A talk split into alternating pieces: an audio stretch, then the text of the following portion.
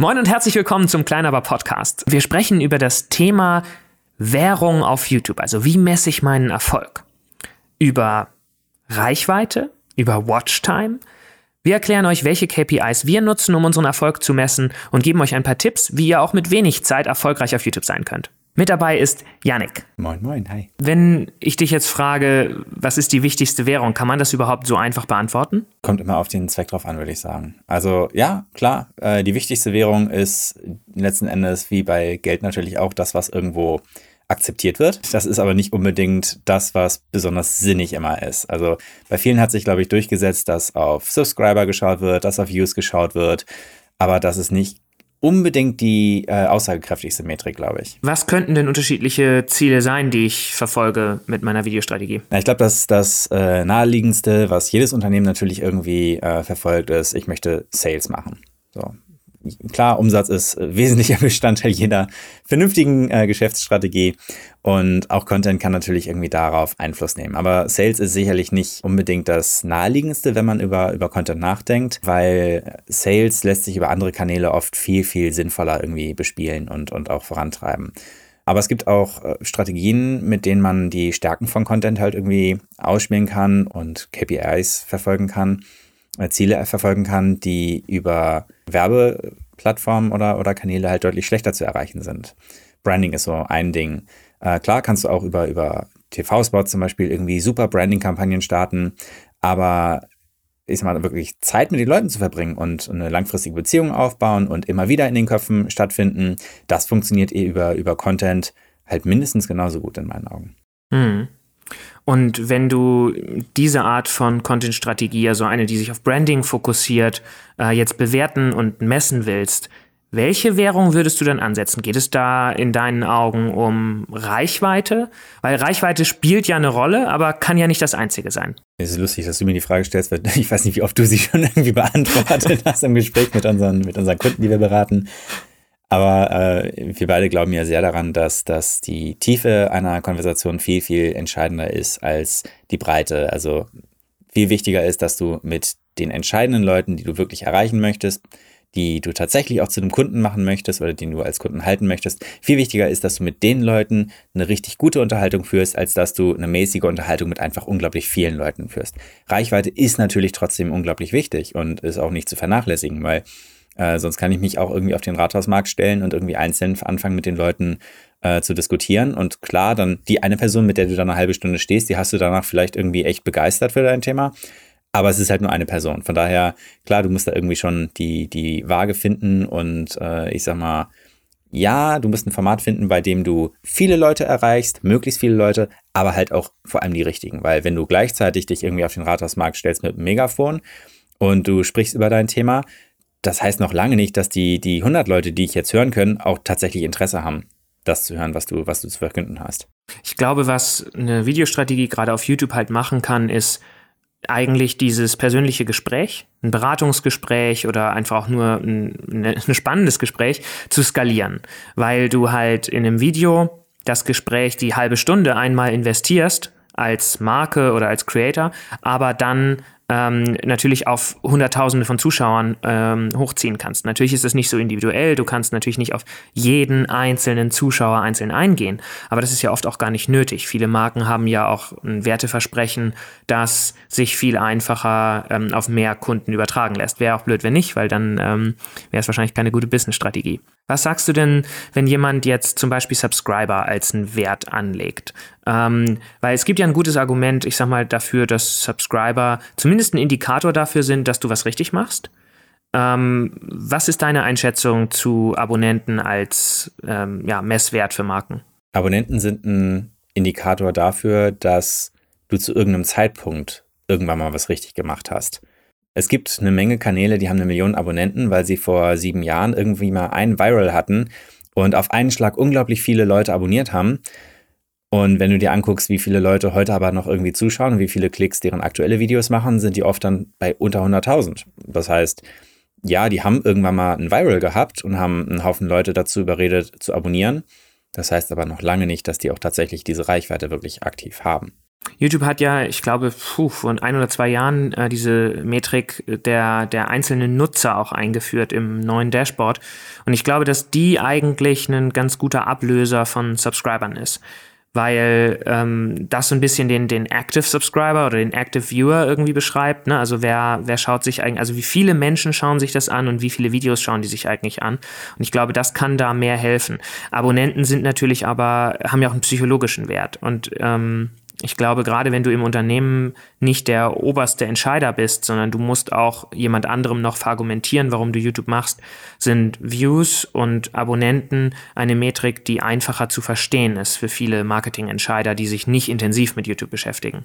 Von daher, ähm, ich glaube tatsächlich aus einem YouTube-strategischen, was funktioniert und was sagt darüber etwas aus, ob es funktioniert, sind Subscriber tatsächlich relativ wertlos, aber als eine Metrik, die man intern halt gut präsentieren kann, ähm, äh, helfen sie vielleicht schon. Es ist natürlich deswegen naheliegend, weil es irgendwie öffentlich einsehbar ist und jeder sehr einfach kontrollieren kann. Ich glaube tatsächlich, wenn du intern versuchst, das irgendwie zu verargumentieren, dann solltest du dir die äh, Unique Viewers anschauen, in Kombination mit der, mit der Ratio zwischen Abonnenten und Nicht-Abonnenten, die deine Videos schauen im gleichen Zeitraum. Weil dann kannst du sehen, okay, ich habe so und so viele Zuschauer und von denen weiß ich dann ja auch, wie viele Abonnenten sind. Das heißt, ich weiß auch indirekt, wenn ich es mir selbst ausrechne, und das ist relativ einfach gemacht, wie viele meiner Abonnenten äh, oder wie viele meiner Zuschauer sind denn die wiederkehrenden Abonnenten? Und das ist ja das eigentlich Interessante.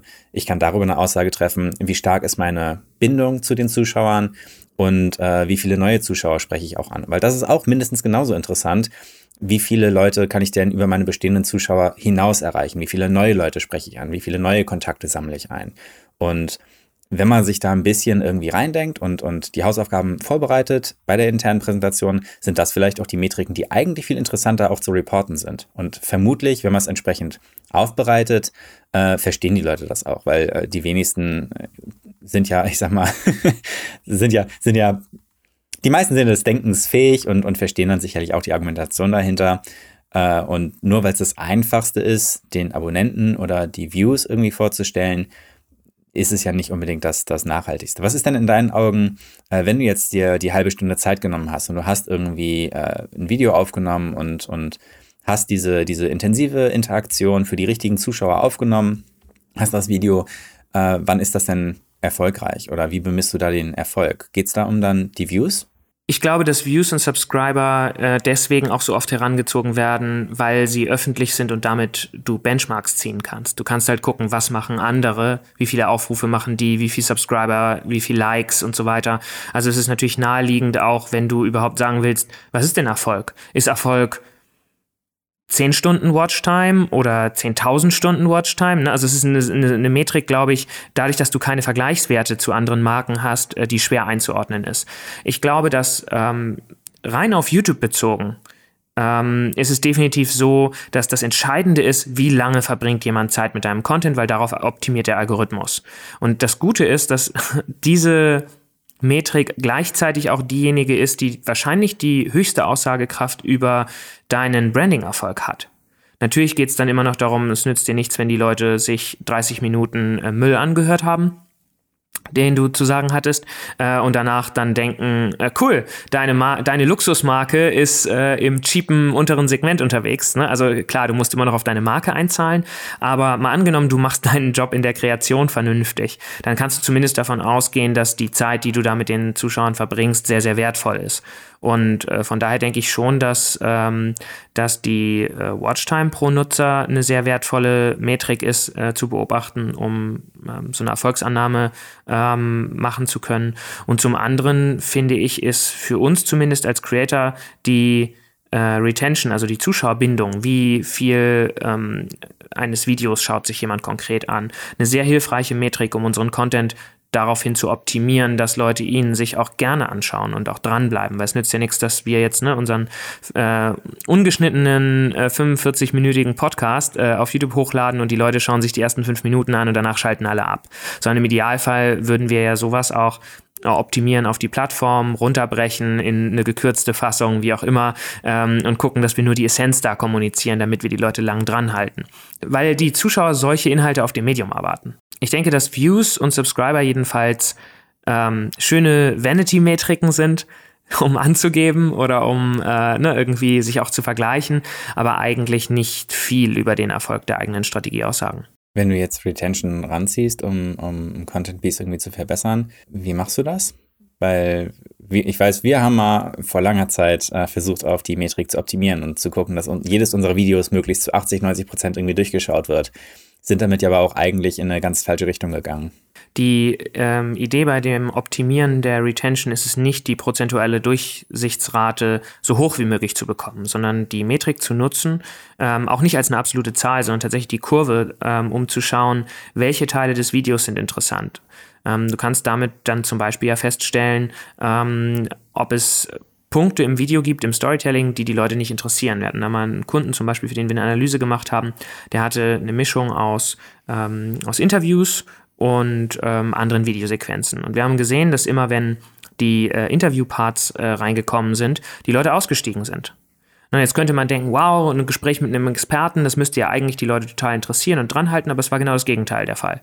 Das heißt, das waren immer Ausstiegspunkte. Und dann ist das ein Learning, da geht es weniger darum zu sagen, ähm, äh, wie kann ich das Video machen, dass das nächste Video jetzt nicht 60, sondern 80 Prozent oder nicht 80, sondern 90 Prozent äh, Durchsichtsrate hat, weil dann werden die Videos einfach kürzer. Das ist das, was wir früher gemacht haben. Dann hast du irgendwann zweieinhalb Minuten Videos mit 90 Prozent Durchsichtsrate, die aber auch nicht dann äh, überdurchschnittlich gut performen im Algorithmus weil da natürlich die, die geschauten Minuten äh, die wertvolle Metrik sind. Aber eben für, für die Postproduktion, für aber auch die Redaktion zu entscheiden, welche Elemente benutzen wir in unseren Videos. Dafür ist die Metrik, glaube ich, sehr wertvoll. Und wenn du jetzt irgendwie die anguckst, was alles äh, gemessen werden kann zwischen Impressions und Unique Viewers und der Retention und der Watchtime und den Views, was ist jetzt irgendwie die Metrik, auf die es am meisten ankommt? Ja, ich glaube, das führt zurück ähm, zu dem, was du am Anfang gesagt hast, dass es natürlich immer auf das, äh, um das Ziel geht. Wir haben jetzt ja ganz viel gesprochen darüber, was eine, ein Content als Branding-Maßnahme ähm, irgendwie zum Ziel hat. Und da geht es um die Watchtime am Ende. Das heißt, ähm, was ich mir anschauen würde, ähm, wäre einmal äh, die Aufrufe und die durchschnittlichen Minuten pro Zuschauer. Weil Aufrufe sind etwas, mit dem ich zumindest immer mehr anfangen kann. Ich habe eine Vorstellung davon, was ein Aufruf ist. Ich habe keine Vorstellung davon, was 10.000 Stunden sind. Ähm, und das, tatsächlich ähm, ist das für mich eben eine Hilfestellung zu sagen, ah, das Video hat 100.000 Aufrufe, das ist im Verhältnis zu den Benchmarks, die wir haben, ist gut oder schlecht. Und dann im nächsten Schritt aber zu schauen, wie entwickelt sich die äh, durchschnittliche Watchtime äh, pro Zuschauer auf dem Kanal um äh, zu gucken, ne, gewinnen wir ähm, Views durch Clickbaiting, die nach 30 Sekunden wieder weg sind, äh, oder durch eine, eine starke Mediakampagne, die aber eigentlich hinten raus überhaupt keine, keine Zeit äh, mit den Leuten verbringt. Oder schaffen wir es tatsächlich, diese Views zu konvertieren? Und äh, ne, also wenn wir quasi auch darüber sprechen, was sind sozusagen die, die einzelnen Conversion-Schritte bis hin zum Sale, ähm, dann ist, glaube ich, die Conversion von der Impression zum View und vom View zur Watchtime sind eigentlich äh, spannende Metriken, spa spannende erste äh, Punkte, die ich mir anschauen kann, äh, ob meine Strategie aufgeht.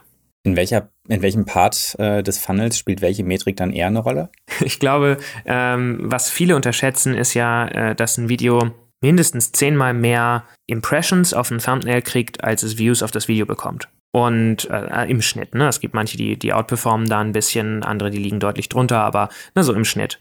Und ähm, das heißt, der erste Branding-Effekt kann ja schon über das Vorschaubild passieren. Das heißt jetzt nicht, dass man da sein Logo groß drauf äh, klatschen sollte. Äh, dann kommt man nicht auf die Masse. Na, dann kriegt man zwar irgendwie vielleicht 100 Impressions ähm, und hat eine Click-Through-Rate von 1% und hat dann einen View. Na, also das, das macht, glaube ich, keinen Sinn. Aber ähm, das ist schon eine erste sinnvolle ähm, Branding-Maßnahme. Die setzt natürlich sehr weit oben an, weil das ist relativ ungerichtet erstmal. Also das heißt, Impressions sich anzuschauen für wie viel Awareness bekomme ich eigentlich auf YouTube zumindest, äh, ist, glaube ich, eine, eine gute Metrik. Und dann ähm, bewegt man sich eigentlich im Funnel auch weiter nach unten. Also es ist ja letztendlich so, dass so sowieso all diese Metriken uns oft nur etwas über diesen einen Kontaktpunkt aussagen können. Und heute funktioniert ja ein Funnel nicht mehr wie AIDA, ne? Irgendwie, ich habe oben quasi so ganz breit und habe ich vier Schritte und dann kommt irgendwie, habe ich einen Kunden, sondern in der Regel habe ich ja eher zehn, zwölf Kontaktpunkte, bis wirklich ein Abschluss stattfindet, in welcher Form auch immer der dann aussieht. Und dann ist der Funnel ja noch nicht vorbei. Das heißt, ähm, sowieso gucken wir uns jetzt ja dann immer nur ne, diesen, diesen einen, äh, einen Punkt an. Ähm, das heißt, ich muss dann noch unterscheiden, über welche Traffic-Quelle kommt eigentlich jemand, um diese, diese Position im Funnel auch besser bewerten zu können. Kommt er über die Startseite, dann ist er wahrscheinlich noch weiter weg, als wenn er zum Beispiel über Videovorschläge kommt von meinen eigenen Videos. Ob er Subscriber ist ähm, ne, und als Abonnent wiederkommt, ob er über meine Kanalseite kommt, dann ist er wahrscheinlich schon sehr, sehr viel näher an mir und meinem Produkt. Also wir sehen ja schon, bei Kanälen ist eine Metrik, die ich irgendwie so nie erwartet hätte in der, in der Größe. Aber bei vielen Kanälen ist tatsächlich die Kanalseite unter den Top 5 der Traffic-Quellen. Und äh, das finde ich interessant, weil das ist halt eine, eine sehr, eine Zielgruppe, die schon sehr nah an der Marke dran ist. Also die wirklich explizit nach dem Kanal sucht oder auf den Kanal geht, um sich ein nächstes Video anzugucken. Und die sind dann zum Beispiel ganz weit unten äh, im Funnel. Die lassen sich aber nicht unbedingt unterscheiden in den Impressions in dem Moment, sondern eben also oder beziehungsweise da kann man nicht sagen, ne, weil das die Impression ist, ist es weiter oben im Funnel, sondern wenn da eine Impression stattfindet, dann ist die sicherlich schon weiter unten im Funnel als eine Impression auf der Startseite. Wie stehst du zu Interaktionen? Ist es wichtig, auf Interaktionen zu optimieren oder darauf zu schauen? Aus politischen Gründen muss ich jetzt ja sagen. weil alle Kunden natürlich äh, Interaktion als eine sehr wichtige Metrik sehen und das ergibt Sinn, weil Interaktionen auf Facebook und Instagram tatsächlich ein bisschen das Watchtime-Äquivalent sind. Also ne, mit einem Video auf Facebook machst du keine Watchtime. Deswegen macht es Sinn, die nächstmögliche Metrik ranzuziehen und das ist dann Interaktion, die man besser messen kann und die man auch besser vergleichen kann, weil es wieder greifbarere Zahlen sind. Ähm, Interaktion ist sehr wichtig, aber nicht um des Selbstzwecks. Ich kann jetzt ähm, ne, so ein, das war vor ein paar Jahren ja mal so ein Ding, ich starte einen Livestream mit einem Live-Counter und sag, äh, bist du eher irgendwie Friends oder eher How I Met Your Mother Fan und äh, dann drückst du entweder den Like-Button oder das Herz und dann sehe ich, wie der Counter hochschießt und äh, alle Leute mitmachen. Das ist eine völlig wertlose Interaktion, die nichts über meinen Erfolg aussagt, die nichts über, darüber aussagt, wie nah die Leute an meinem Produkt dran sind. Genauso postet euren ersten Emoji in die Kommentare oder solche Geschichten. Es geht nicht darum, die Leute dazu zu bringen, möglichst viele Kommentare zu schreiben, sondern dass sie die Interaktion muss wertvoll sein. Und deswegen ist die Frage, was will ich denn? Will ich mit der Interaktion messen, ob jemand lean forward war? Also, ne, es gibt ja irgendwie so diese zwei Sehverhalten. Einmal ich chill irgendwie und lass mich berieseln und einmal ich bin eigentlich relativ aktiv dabei und irgendwie aufmerksam. Ähm, dann kann ich mit Interaktion natürlich so ein bisschen messen, wie aufmerksam waren die Leute beim Zuschauen. Weil ich kann, ne, auch wenn es um Watchtime und Retention-Optimierung geht, klar, ich kann nachts um drei äh, Werbung schalten habe Durchsichtsraten von 80, 90 Prozent, ähm, weil die Leute alle eingeschlafen sind vor ihrem Fernseher äh, oder ihrem Computer. Ähm, damit erreiche ich aber nicht die Watchtime, die ich will. Also deswegen ist Interaktion eine Metrik, mit der ich natürlich ableiten kann, inwieweit zum Beispiel ein aktives Zuschauen passiert. Aber wie gesagt, ich kann diese Metrik relativ einfach über so, so kleine Hacks beeinflussen, ohne dass es dann eine wertvollere Interaktion wird. Wenn du dir Instagram und YouTube zum Beispiel irgendwie anschaust, dann gibt es tendenziell auf Instagram deutlich mehr Interaktion im Verhältnis zu ja. den, zu den, zu der Watchtime. Äh, sind die Leute dann eher lean forward auf Instagram und lean back auf, auf YouTube unterwegs oder woran liegt das in deinen Augen?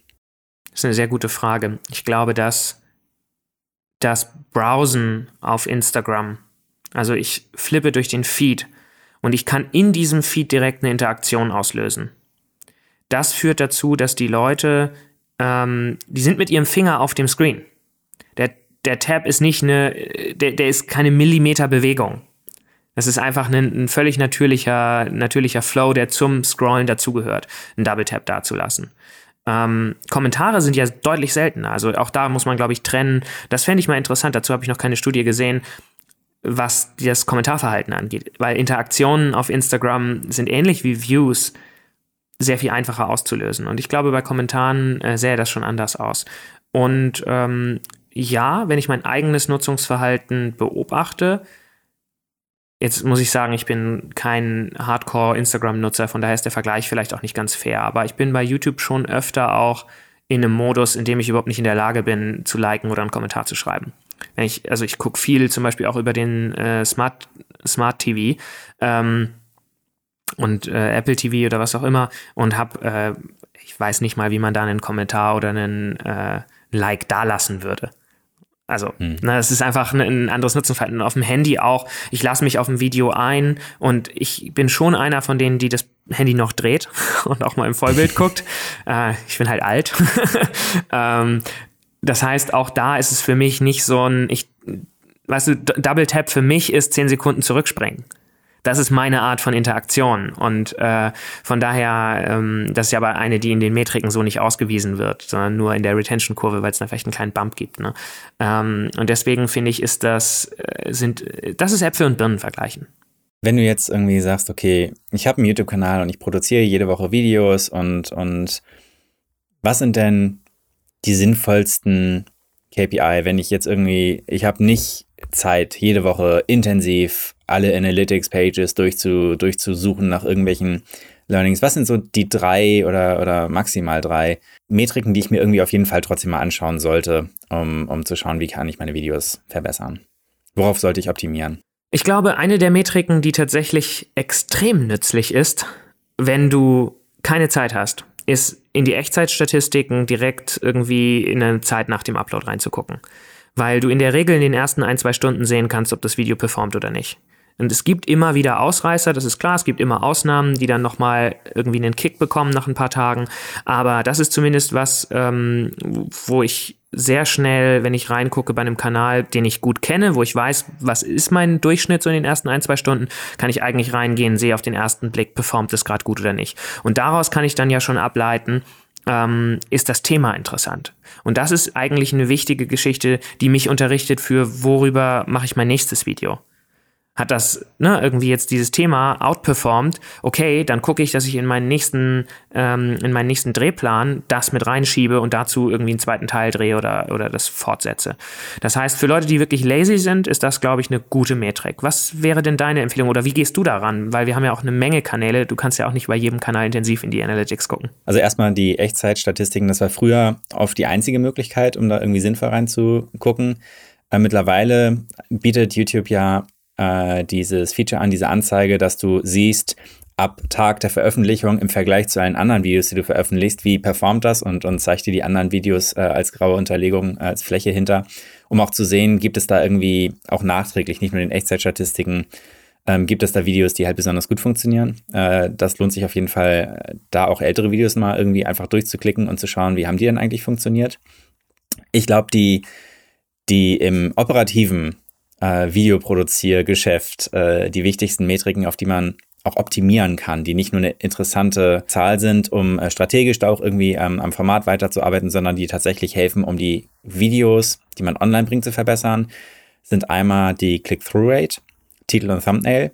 Ganz, ganz klar, nur wenn die Leute auch auf ein Video raufklicken, das ist eben anders als bei Instagram, nur dann hast du überhaupt die Chance, ihnen das Video zu zeigen. Das heißt, das ist die erste riesengroße Hürde, die du nehmen musst. Wenn du es schaffst, dass du möglichst viele Leute, die dein, die dein Video vorgeschlagen bekommen, zu überzeugen, drauf zu klicken und dem Video eine Chance zu geben, das ist der erste notwendige Schritt. Wenn niemand draufklickt, das Video kann noch so toll sein, wird es sich niemand angucken. Das heißt, ganz, ganz viel Zeit damit verbringen, wie verkaufe ich das Video oder wie biete ich das Video an, wie vermarkte ich das Video. Und das zweite ist, dass das Video selbst, äh, das ist eine Kombination aus, aus Thema, aus Format, aus Videolänge und aber auch dem, dem Schnitt. Und das ist die Average View Duration. Das heißt, wie lange wird ein Video im Durchschnitt geschaut? Dazu gehört eben zum Beispiel Retention. Wie vermeide ich Ausstiegspunkte? Wie identifiziere ich sie? Und wie kann ich sie das nächste Mal vermeiden? Wie kann ich Typo einsetzen? Oder wie kann ich, äh, ich sag mal, das nächste Kapitel im Video anfangen lassen, bevor das andere abgeschlossen ist, damit es da einen, natürlichen Übergang gibt, ohne dass die Leute merken, oh, hier ist gerade ein Punkt. Du hast es sonst bei, wenn du mehrere Rezepte hintereinander in einem Video bringst, dann ist oft so, ja, okay, Rezept, ist, Rezept 1 ist fertig, jetzt machen wir das nächste. Das ist mental für den Zuschauer so ein Moment, ah ja, okay, jetzt habe ich gerade einen Abschluss für mich erlebt, jetzt kann ich hier auch aus, aussteigen. Und äh, das ist ein Punkt, äh, der hilft da, glaube ich, sehr, halt drüber nachzudenken, wie vermeide ich diese Momente. Äh, am Anfang des Videos ist in der Retention immer ein Drop zu sehen, weil am Anfang immer Leute aussteigen. Aber wenn du das hinkriegst, ab Sekunde 1 irgendwie interessant zu sein im Video und spannend und im Thema und nicht erst mit einem Intro anfängst oder sowas, dann kannst du es halt wirklich schaffen, da 10, 20, 30 Prozent der Zuschauer mehr zu halten. Und gerade auf die Videodauer hinten raus äh, multipliziert sich das halt. Und das sind so Punkte, wo ich immer viel drüber nachdenken würde, wie kann ich das irgendwie verbessern, damit möglichst viele Leute erstmal auf das Video draufklicken und dann möglichst viele Leute lange Zeit auf dem Video bleiben. Weil das sind die Punkte, die helfen auch im Algorithmus dann besser zu funktionieren. Weil die zahlen praktischerweise darauf ein, dass die Leute mehr Zeit mit deinem Content verbringen, aber eben auch mehr Zeit auf der Plattform. Und das ist ja das, was, was letzten Endes für den Algorithmus da entscheidend ist. Ich glaube, zusammengefasst lässt sich also sagen, es macht eigentlich, auch wenn man wenig Zeit hat, keinen Sinn, sich kanalübergreifende Metriken zu sehr anzuschauen, sondern man sollte schon immer ins Detail reingehen und sich die einzelnen Videos angucken und auf den einzelnen Videos auf der Höhe sozusagen ähm, optimieren, anstatt jetzt ne, irgendwie zu sagen, oh, diesen Monat hat mein Kanal zwei Millionen Aufrufe gemacht, das sind 500.000 mehr als letzten Monat, wie cool. Weil ich glaube, das, äh, ne, das ist das, was du gesagt hast, das ist das, was ich auch meinte mit den Echtzeitstatistiken. Es macht eigentlich nur Sinn, auf einer Videoebene das zu machen. Es ist sonst so ein bisschen äh, als, als wärst du der Fußballtrainer, der Coach, und er guckt sich irgendwie die Statistiken, die Spielstatistiken an und sagt dann, also wir haben, wir haben nicht genug Tore geschossen. Schießt mehr Tore beim nächsten Spiel. Ja das ist halt nicht besonders actionable. So, du musst halt dann reingehen und gucken, okay, wie, wie hat sich jeder Spieler irgendwie verhalten? Wie, wie, viel, äh, wie viele Pässe haben die gespielt? Wie kann ich daran arbeiten? Wie, waren die nicht äh, fit genug? Sind die nicht äh, oft genug hin und her gelaufen? Waren nicht am richtigen Platz zur richtigen Stelle äh, zur richtigen Zeit? Äh, das sind sicherlich Sachen, da kann man dann irgendwie optimieren und mit den, mit den Spielern auch trainieren. Das gleiche halt beim Video. Du musst am Video optimieren, um langfristig halt auf die, auf die Kanal- Ziele irgendwo einzuzahlen. Das ist interessant, sich das irgendwie äh, alle, alle 90 Tage oder sowas mal anzugucken. Hey, wie weit hat das funktioniert? Konnten die Maßnahmen, die ich ergriffen habe, haben die dazu geführt, dass meine Kanalziele sich halt irgendwie, dass ich denen näher gekommen bin, dass ich da in die richtige Richtung äh, mich entwickelt habe. Aber zu sagen, ja, ich brauche irgendwie mehr Unique Viewers, wie willst du denn das irgendwie angehen?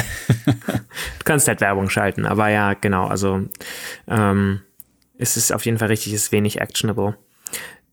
Es gibt noch einen anderen Use Case, äh, wenn du jetzt nicht irgendwie deinen eigenen Content bewerten willst, sondern angenommen, du möchtest als Marke mit äh, einem YouTuber irgendwie zusammenarbeiten, eine Kooperation machen. Ähm, gibt es da denn irgendwie Werte, auf die du, wenn du nicht Zugriff auf, auf die Analytics hast, wie du irgendwie bewertest, ist der jetzt interessant für mich, funktioniert der, funktioniert der nicht? Ja, ich glaube, das Wichtigste ist, ähm, im ersten Schritt erstmal nicht auf die Subscriber zu gucken. Das, äh, dazu ist man schnell verleitet. Ich meine, auch wenn man über Leute spricht und äh, ne, irgendwie äh, Subscriber sind so eine, so eine einfache Metrik, in die wir ja auch immer wieder reinfallen, dass wir sagen, ja, wie groß ist der Eier, so und so. Am Ende sagt das natürlich nichts aus. Und ich glaube, das ist wichtig, ja, man kann ähm, das als eine erste Metrik benutzen, um, ich sag mal, erstmal zu gucken, wer kommt für mich überhaupt in Frage, weil es auch eine ist, die du sofort in der Suche schon auf den ersten Blick sehen kannst, bevor du jetzt anfängst auszuzählen, wie viel Views der pro Video macht und so weiter.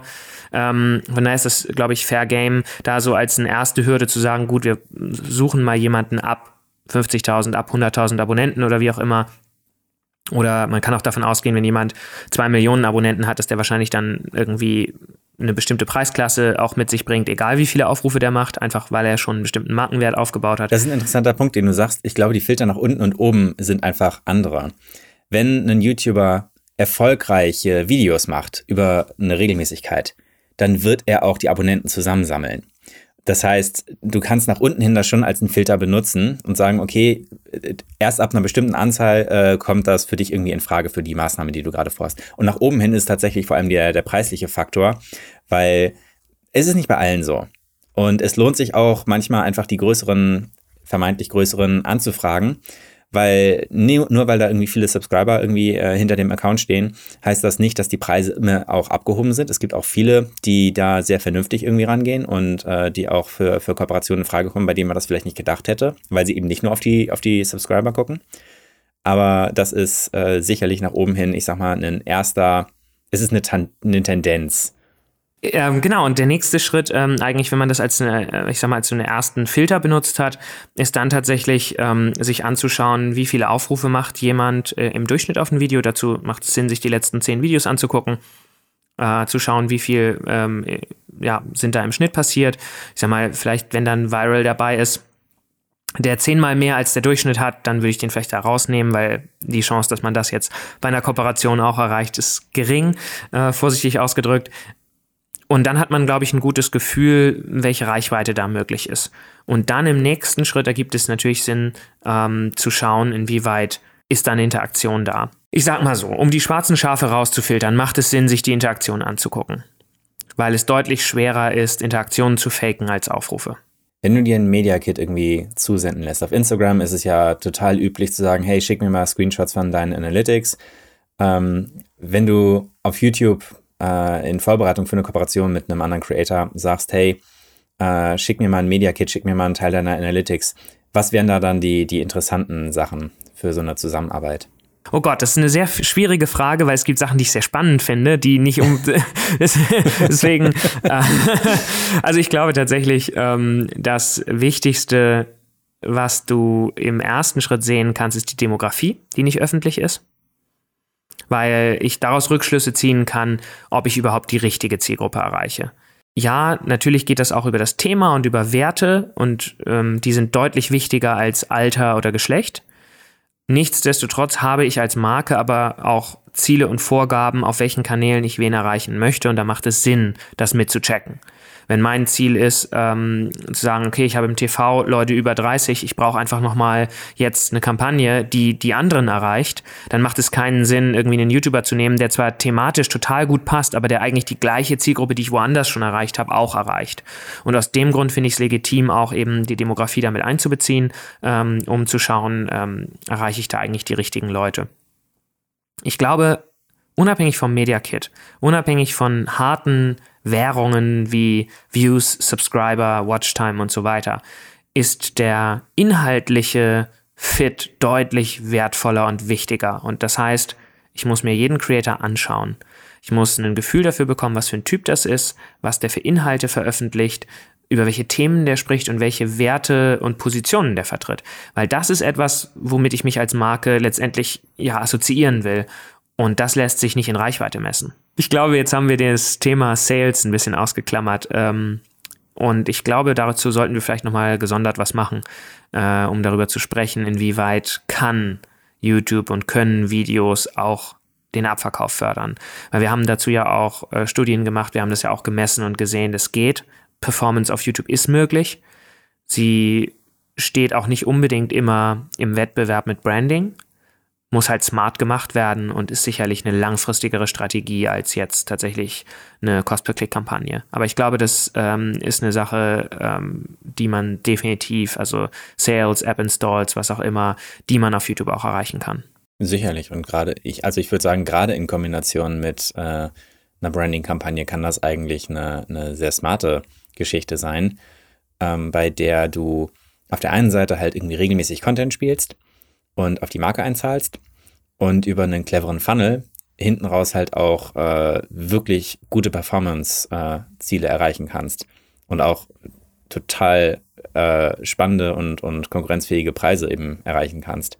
Wenn euch das Thema YouTube-Strategie Datenanalyse interessiert, dann haben wir dafür auch ein E-Book, äh, das wir euch in der Beschreibung verlinken. Und dann freuen wir uns, wenn ihr auch das nächste Mal wieder mit dabei seid. Bis dahin.